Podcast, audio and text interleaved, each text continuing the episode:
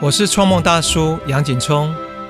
邀请你和我一起转动人生。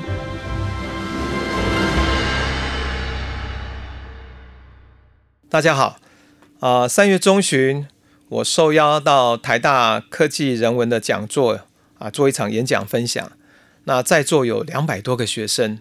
呃，我原本以为校园的演讲哦，呃，其实很多学生是被派来的，他常常都会发现呢、底下都很多人都在看手机，所以其实我是有点犹豫的。但没有想到台大学生真的非常热烈，但是因为我那天在讲的内容太多太丰富，而且现场还做了苏菲旋转的示范，以至于后来都没有办法回应同学的问题。今天我们在现场也邀了我们播客的同事怀慧来提问，然后我就一一的回答他们所问的问题，有一些对你有一些帮助或是可以参考的地方。那我们就马上开始喽。嗨，大家好，我是怀慧，是这个创梦大叔的企划。那今天就是要来帮台大的学生发问问题喽，因为其实他们问了蛮多，就是关于很多个面向的问题。那我就代替他们来问问创梦大叔，你要你要不要钻的比较像学生的那个 我不知道到几岁了。好，好，那呃，嗯第一题呢，就是我觉得好像很多学生真的都会有这个好奇，就是他们想问说，想问创梦大叔说，要怎么知道自己对音乐是你的热情所在？不管是音乐也好，可能摄影等等，就是我要怎么样在大学的这段期间就发现说这个东西是我的热情所在，而不是只是兴趣而已。我会想到我自己的例子啦。首先是我先知道我喜欢什么，嗯，那比如我喜欢什么，我不喜欢什么，这个部分是一个很重要的分际，然后就慢慢聚焦。老实说，我并不是一开始就知道说音乐是我的所谓的职业，但是我清楚知道是我要进入音乐这一行工作，哦我哦，不想要做我不喜欢的事情，我想要投入我的人生生涯在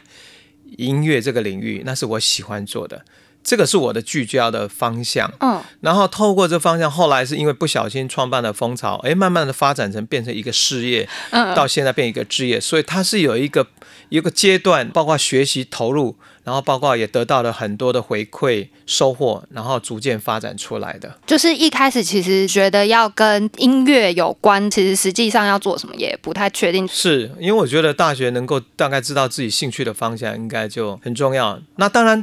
同学另外附带的提一个问题说：“那我怎么知道这个是我的兴趣，还是未来我把它变成当做一个事业或者投入的方向？你就是要给自己一段时间去试啊。嗯这个试可能，比如说你在大学可以去实习、打工、参加，比如说像我们办世界音乐节，我们就邀了很多大学生也来当志工，对，他就比较清楚知道说现场发生什么哦，音乐家在唱，底下上千上万的人在，那那种场面是不是他自己觉得很开心？的。我我记得我在演讲的时候说，哎，我结果我做的是业务，是会计的工作。曾经有甚至想要离职，可是后来我就发现还是跟音乐在一起很很好，那我就会有这个动力说，哎，我还是要选择音乐。嗯可是如果你觉得你好像对音乐是有兴趣，结果你到了那个可能去实习，或是你工作一段时间，你发现，哎，这些工作好像呃不是我呃想要的，那那你可能就可以直接把音乐当一项一项兴趣喽。嗯嗯，就是去尝试去做过，就会知道自己有没有办法把这个当做是工作这样。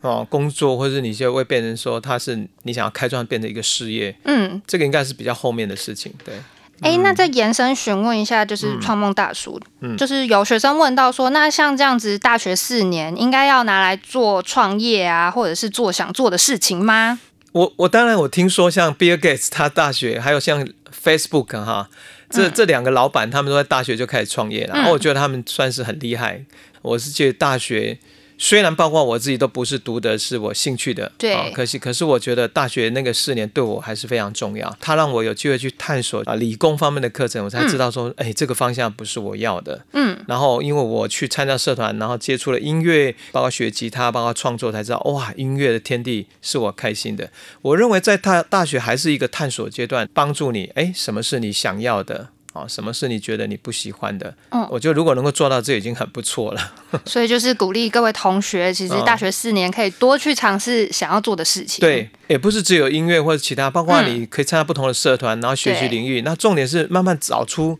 哪些东西你感兴趣，还有你做什么事情，你觉得哎，你除了快乐以外，你也觉得比较要找出你自己的特长。因为工作上我发现很多人虽然有这个兴趣，可是他们对自己的专长都不太清楚。嗯，那人生应该很重要，就是尽早聚焦你的除了兴趣领域，另外一个是你擅长什么，你跟别人最大的不一样的地方是在哪里？其实就是了解自己，包括了解自己的特长，然后也了解自己的兴趣。所在。对，呀，没错。了解。那像还有同学有问啊，说其实创梦大叔是念了四年跟音乐没有相关的理工科，你会不会觉得浪费了四年的时光呢？呃，不会耶。虽然我那时候曾经想过要休学，这这是这 是是，可是后来大学这边我才发现说，我现在如果看蜂巢能够经营现在三十三年，然后继续下去，我觉得理工背景还是对我有帮助。嗯，怎么说？因为理工背景很重要，就是重逻辑性。哦，那所以你在做事业，你要做很稳定，包括经营，包括管理。其实有一定的话，包括财务，你一定要第一个数字，哦第二你你做很多东西要一定要有很多那种杂乱的讯息，能够很快的拟出重点，哦，前后顺序。然后我觉得这个在理工方面的背景的训练很有帮助。哦，第二个帮助是最重要的是，蜂巢在面对音乐产业，其实会有很多的那种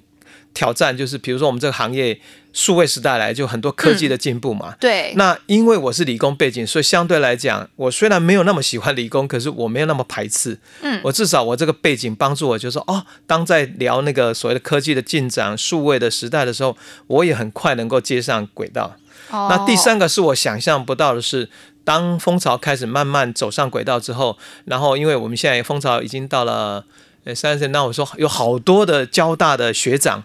哈、他们呃因为认识，然后也对蜂巢很喜欢或熟悉，然后我们开始变成哎。我是交大人的这个背景变成是一个资源，哦，就是变成人脉，对人脉好多，包括像我们在办呃世界音乐节，就好多的学长，他们都会一起来参加支持，甚至包括推荐很多的合作伙伴这样子。嗯嗯。了解，所以其实理工背景对于经营蜂巢音乐还是有实质上的帮助的。对对对，人生没有那么叫做浪费啦。我觉得应该是说，如果你在你的这个大学时间，你可能读的不是你那么喜欢的，或是你觉得想要转换其他的科系，我觉得都好，就是你多尝试。嗯重点是那个学习过程中去探索，但不会有浪费，因为你只要你专注在学习一些领域，你一定还是有收获。对而且更重要的是，未来可能这些都会成为你很重重要的养分。分，跟跟所谓的人脉存折这些哦，是是是。创梦大叔会不会觉得追寻梦想有没有时间限制？要怎么样判断是不是应该要继续走下去，或者是在什么时候设一个停损？嗯，我觉得这个同学在问他人生想要投入在他的梦想是包括可能像工作事业哦，像有一些梦想，我觉得是没有时间线，你你活到老学到老，去学一个乐器啊，你可能想要学跳舞啦，或是你想要学画画，你一辈子追求都可以啊。可是如果同学现在问到是，比如说我喜欢音乐，那我要不要进入音乐这个行业？然后如果不能成功，我是不是应该要什么时候离开？嗯老实说，这种时间表很难去判断的。嗯嗯，我也觉得。对，以我来讲来讲，我那时候应该是，如果我在创业前三年，我父亲跟兄弟在支持我，如果我没做好，那我就真的是完蛋啦，或者是那个就是停损啦。是啊 啊，对对对，那我觉得，可是有一个不应该是，maybe 有些人他比较实际，他给自己设年龄说啊，我是不是在三十岁之前，我啊追求我这个东西当做是事业的方向，可是三十岁之后，如果我没有做出一点成绩哈，嗯，那我就要放弃。嗯我觉得这个方法也是蛮务实的。嗯，可我另外要提醒同学的是，如果你对音乐或对一个东西很有热情，那你首先应该问自己说，你真的是不是有一定的所谓的跟别人区隔，就是你会有杰出的一个才华。好比说，你想要做创作，像大家都知道，不管是李宗盛，嗯啊，不管是罗大佑，他们都不是音乐的专业，对可是他们在音乐上是非常有才华的。嗯，所以这种才华就是自己要有自知之明、知己知彼，了解别人在这个行业哦，很多人也在做这种事情。那如果你是创作，你创作出来的东西有特色吗？会有很多人有共鸣吗？好啊，如果你想要做的是管理方面，你对跟人的相处很有兴趣吗？好，哪一方面你都应该要对自己要了解，了解之后你投入，你才不会定位错方向，以至于浪费所谓浪费自己的生生命的时间。再延伸问一个很小的问题哦，哦，如果当初成立公司没有成功的话，您要以什么样子的形式来生活？你有想过吗？就假设有一个平行时空，嗯啊，比如说，如果我当初还是做的很努力，最后失败了，我知道一件事情，说我至少这一辈子我努力了，尝试尝试了了，所以第一个我不后悔。那第二部分说，嗯，我当然就只能去，我估计我可能会回到我的老本行，就是运输这个产业嘛，哦可能在捷运啊，或是或在公路或铁路这些运输领域工作。哦然后呢，可是我还是不会放弃音乐啊，我哦可以。可以利用晚上啊，可以利用其他时间跟音乐在一起啊，哦，嗯可以在列车上唱歌，可能是这样啦。对在列车上唱歌。好，那也有学生就是同学非常的就是热烈敲碗，想要询问一下，就是他可能他的梦想是做一个 podcaster。创梦大叔有没有觉得在制作这个 podcast 的前期需要抓住什么样的重点？我觉得这个问题很好。第一个，这个播客内容是你真的想做的吗？哈。第二个，你在想要做的这个内容有你独特的看法，或是哦你有一定的专长，可以把这个内容做好。嗯，对，第三个也是最重要，就是你做的这些内容是不是在这个一大堆的这个节目里面节目里面，比如现在已经可能快要上万个这个节目里面是有它的独特性。嗯，综合以上三个之后，考量好，如果评估之后都有的话，你在做这个播客，我相信就会比较有成绩。也许说你都已经这三个都考虑过，而且尽量都把它做得好，结果可是好像成绩没有你想那么好，你也不用难过啊，因为你已经掌握做一个独特产品的魅力。我记得我最近看周星驰的电影蛮好玩的，他那个《大话西游》啊，哎，他以前在那时候发布的时候，真的是一败糊涂哎、嗯，那大家都都觉得怎么会拍对这种啊，结果二十年后没有想到这个电影竟然是哇，简直是经典？经典中的经典，所以很难说的。综合以上，我们也就是提醒要做 podcast 的各位同学们，就是其实录音器材就是现在也很多，就是跟做 podcast 相关的录音器材，大家也可以考虑一下。但我们没有接受业配，所以欢迎那个器材厂商赶快来找我们业配，我们就可以帮忙之路喽。好的。那接下来我们想要问，就是在身为企业创办人之外呢，其实要做很多很繁琐的事项。那这些事项，创梦大叔都是怎么样处理的？就是或者是怎么样分配调整的？这可能好像跟企业管理比较相关，对不对？嗯，其实我在四十岁之前，我觉得我这个部分不是处理的很好，就是好像觉得哇，对呀、我也觉得说啊，当老板怎么会变得那么辛苦？有那么多话，那么单子要签啊，有那么多人事的问题，很多人。以我来说，为什么现在可以从事很多多项度的活动？是应该说啊，第一个，你有一个团队哈，这个团队包括、呃，像我们做一个音乐公司，就会有版权啊，有业务啦，有会计啦，哈，有企划，有宣传。那每一个团队呃找到适合的人，那他们基本上是可以独当一面的。哦，或者是说他们的专长有发挥出来，然后其他的部门或其他人大家可以互补。那等你找到之后，其实相对来讲就分担我很多的事情，大方向、品牌的定位，品牌的定位跟嗯发展，好未来的可能性的一个一个远景哈，一个 vision。那其实我这十多年来很重要，大家都知道我在做旋转啊，对数位旋转是一个很棒的方式，可以让人可以安静下来，然后放松。那当然，日常生活也不是每天都在旋转哦，嗯所以可以怎么样？哎，多接触大自然，不管是森林公园啊，大自然，听听鸟叫声，然后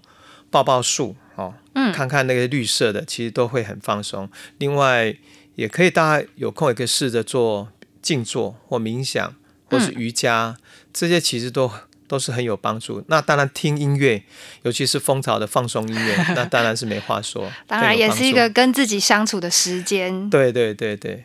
了解，刚刚讲到那个分工的部分啊，大家可以回去听第四集访问那个吴金代我们的音乐总监的那一集，那一集其实也有讲到创梦大叔那时候是怎么样把金代放在对的位置上，所以就可以让他发挥他的所长。那一集也蛮精彩的哦。创梦大叔在低潮的时候会怎么样鼓励自己？我觉得人一定都会有低潮哦。对我们，不管是你遇到呃生活上一些挫折，或是包括有时候是身体上，或有时候也没有什么原因，你就觉得情绪很低落。对，呃，应该是说，以我的年纪哈，我要有经验是发现低潮，你唯一能做的就是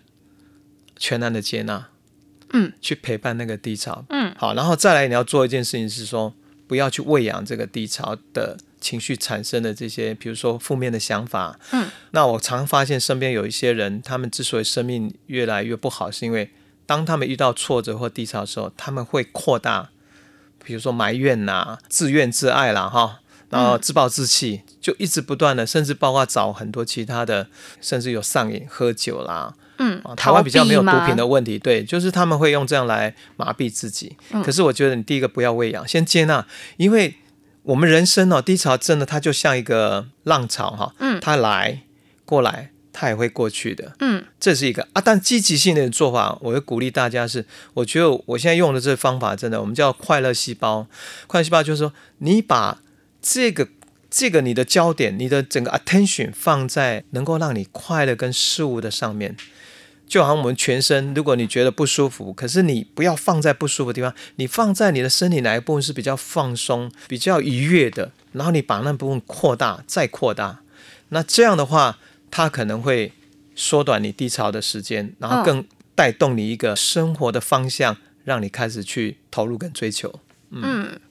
好的。刚创梦大叔分享到很经典的这个，就是鼓励自己的方式，然后、嗯但一定要先接受它，不要想说要排斥它。是，觉就是其实排斥就有点算是某方面的在否定自己，这件事情其实会让自己更痛苦，或者是更不愉快。好像很多人都习惯用压抑，对不对？嗯，可是压抑会有一些就会有产生更大的反击啦。呃。对，反对对对。对那还有一种其实也不错啊。我刚刚想说，其实低潮有时候找你最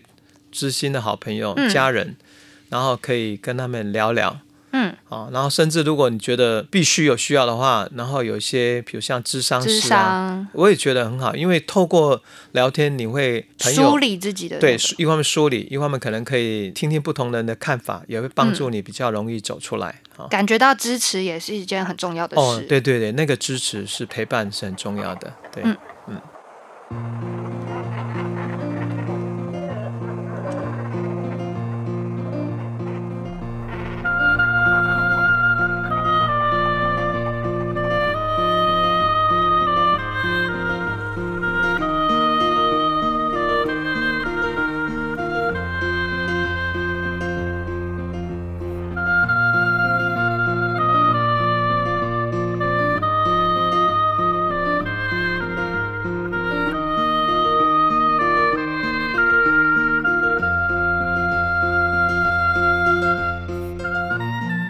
接下来呢，有一题是有问到说，创梦大叔是如何接触到苏菲旋转这这个问题，其实在很多集创梦大叔都有回答到，也有就是提到这件事情，所以其实大家可以就是收听个几集，就会大概知道，尤其是那个郭怀慈的那一集，应该就有讲到蛮多的。哦，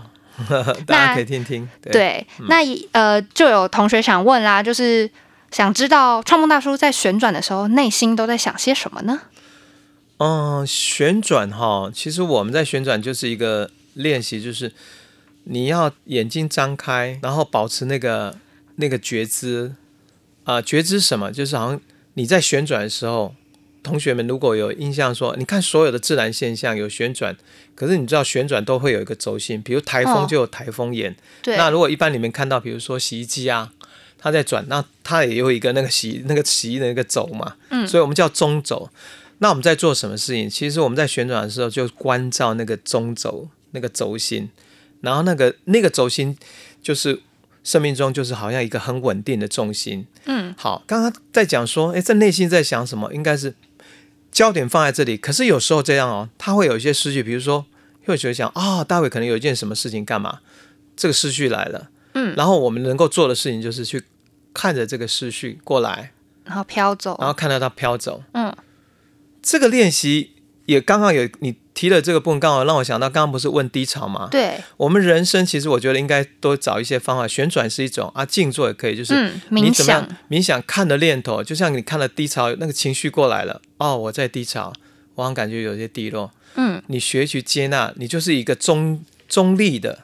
中立的角度，然后去接受。那我们在旋转也是这样，中立的去接受那个想法过来，然后大大会就飘走了。有一个画面就是叫云淡风轻哦，嗯，过来走了，然后没有留下什么。如果你问我说，哎，你刚刚在旋转，还记得你想起什么？你在想什么？我完全不记记得，因为已经过去了对了。，可是也不是在说哦，旋转是不是到一个状态，你们都没有想法，然后完全是空？呃，有有这样，那但是要这样可能叫成道了哈。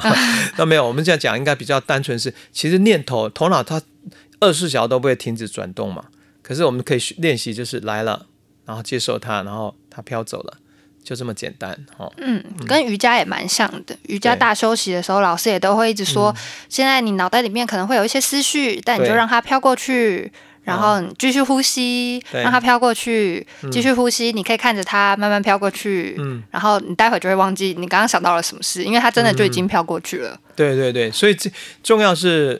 呃，同学们可能要选其中一个适合你的那种途径，然后去练习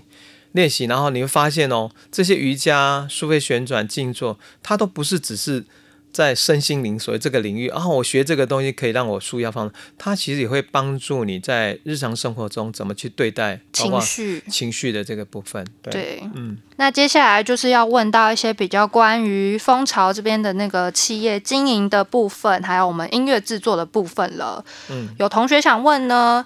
蜂巢音乐定位到底是什么呢？我在呃，我常常在演讲在分享说，我们把自己定位就是希望。哦，把我们自己喜欢感动音乐分享到给每一个人，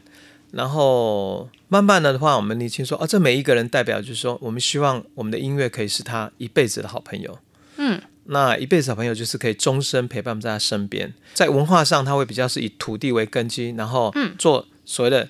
啊台湾或是所谓地球整个所谓的土地的声音。但如果是以人为本的话，我们希望说，整个人生活有关的需要。或他们呃可以作为支持陪伴的音乐，蜂巢都是蜂巢发展的范畴。听起来用现在的话就是陪伴系音乐，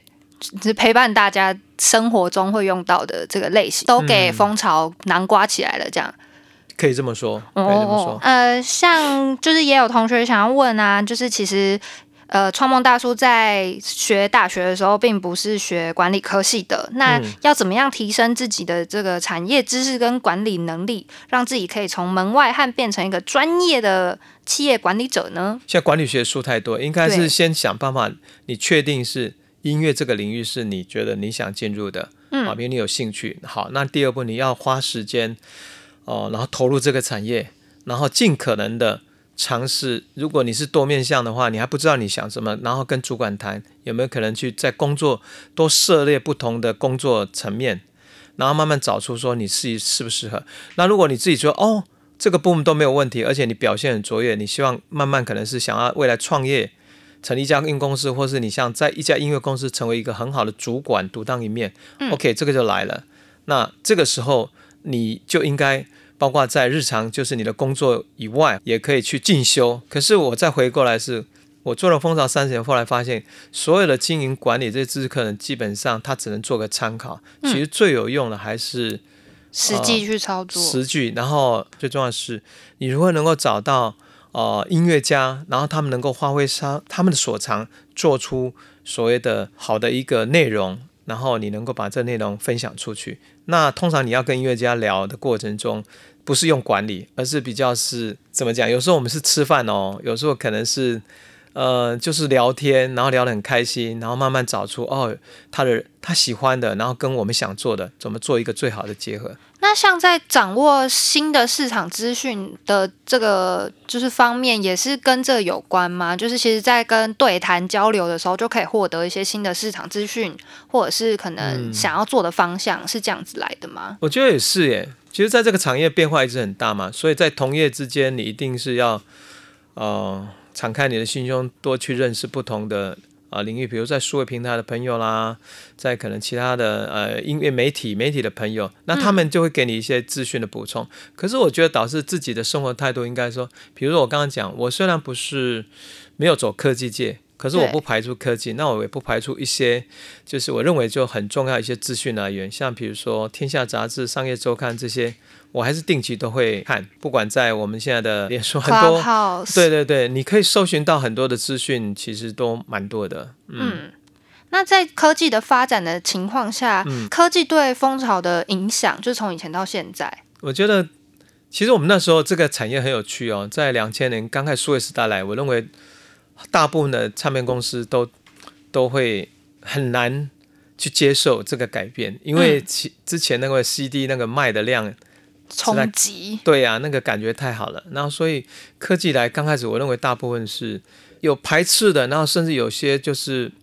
就是完全不把它看这一一件事情。可是这个数位时代让我看到一个未来，哇，这个音乐可以从台湾这样，然后你一个按键就从电脑或者从你现在手机，噗就可以到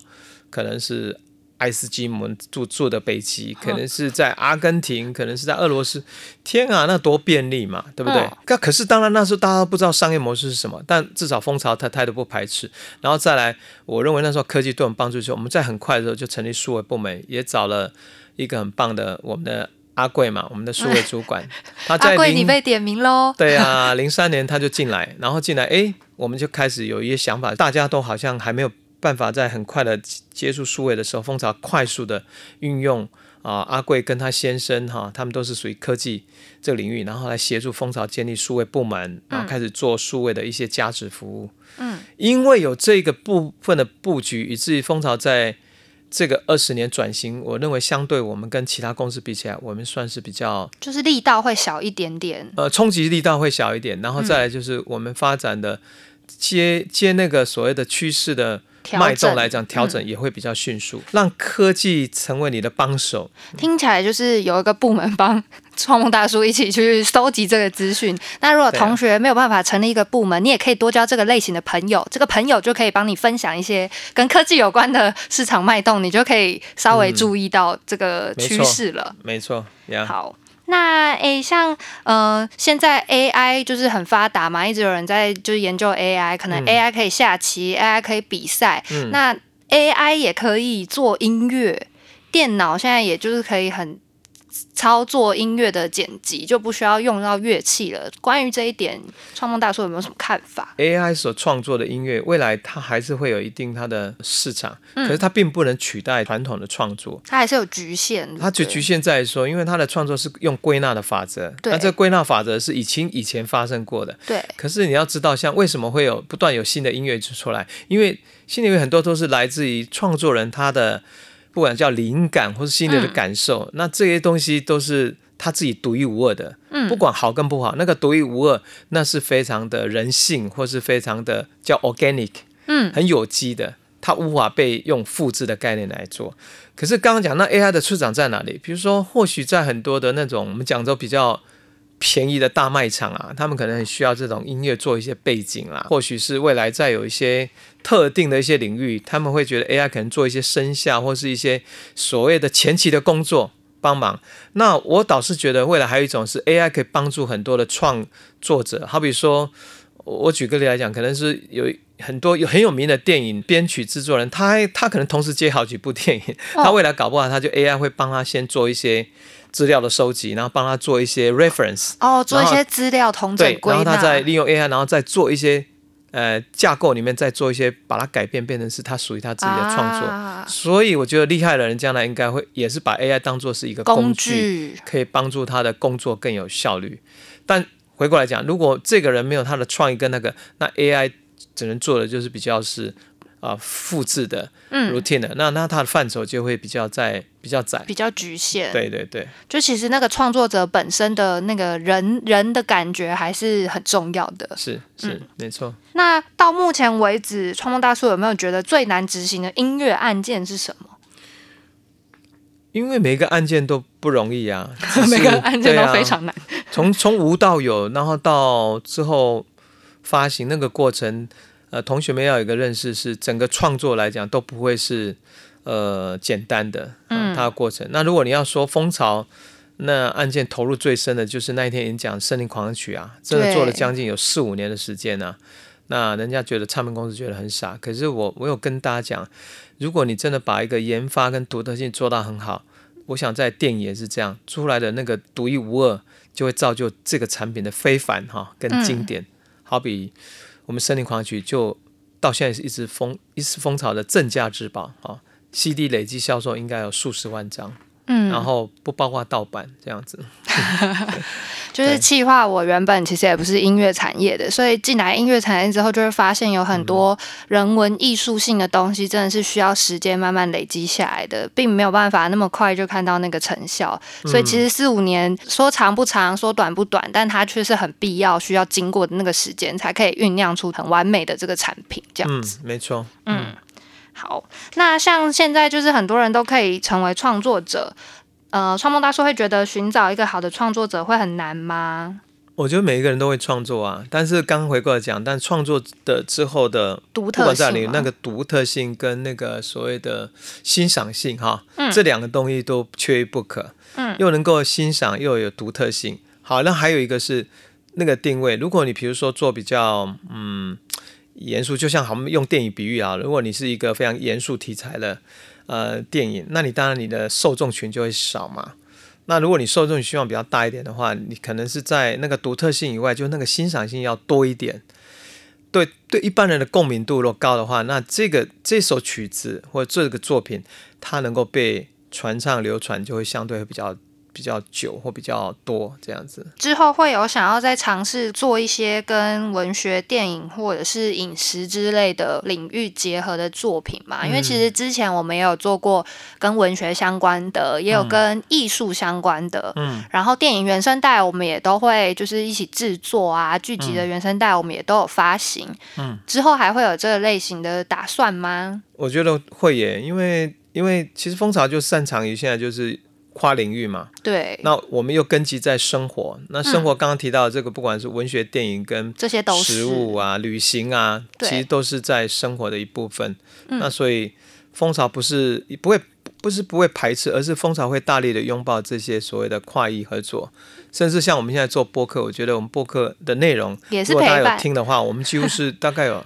有没有七八种嘛，或者将近十种不同的方向跟内容。，嗯，对然后每次找来宾之后，我都第一件事情都会问说：“哎，那我们可以一起合作什么